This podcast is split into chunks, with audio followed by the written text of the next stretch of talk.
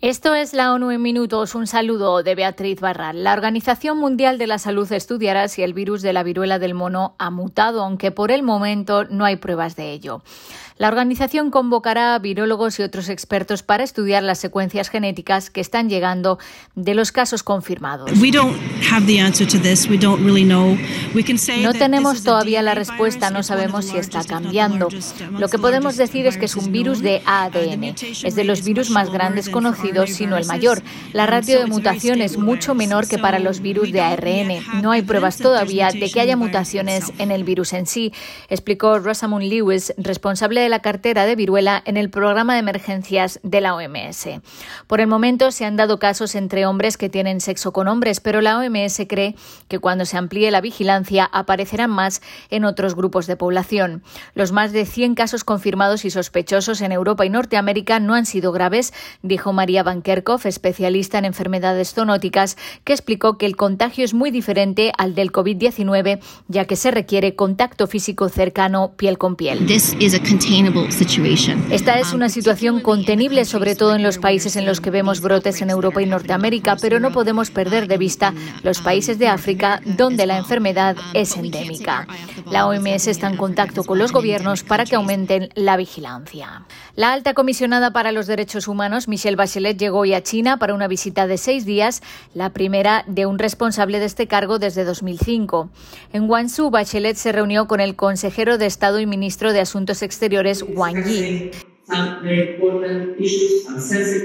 Espero interactuar con muchas personas diferentes durante mi visita. Discutiré algunos temas muy importantes y delicados. Espero que esto nos ayude a crear confianza y nos permita trabajar juntos para avanzar y promover la cooperación en materia de derechos humanos en China y en el mundo, dijo la alta comisionada.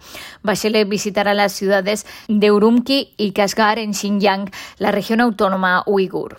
Por primera vez en la historia, el número de personas forzadas a huir de los conflictos y la violencia ha superado la cifra de 100 millones.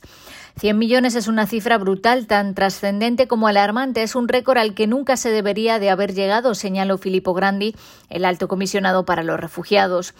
Esto debe despertar conciencias, dijo, para resolver y prevenir conflictos poner fin a la persecución y abordar los factores que hacen que las personas inocentes deban abandonar sus hogares. Según los nuevos datos de ACNUR, el número de personas desplazadas en el mundo alcanzó los 90 millones a finales de 2021 debido a nuevas olas de violencia y conflictos en países como Etiopía, Burkina Faso, Myanmar, Nigeria, Afganistán y la República Democrática del Congo. Además, este año la guerra en Ucrania ha desplazado a 8 millones de personas dentro del país y se han registrado más de 6 millones de movimientos de refugiados de Ucrania. Esta nueva cifra de desplazamiento forzado equivale a más del 1% de la población mundial y se podría equiparar al decimocuarto país más poblado del mundo.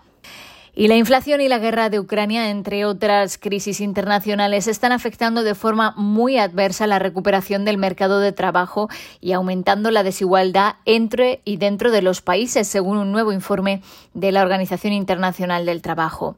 En el primer trimestre de 2022 había un déficit de 112 millones de empleos a tiempo completo comparado con el cuarto trimestre de 2019 antes de la pandemia.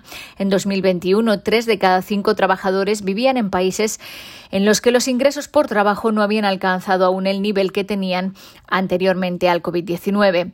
La OIT advierte que el impacto sobre los trabajadores y sus familias, especialmente en el mundo en desarrollo, será devastador y podría traducirse en un problema social y político.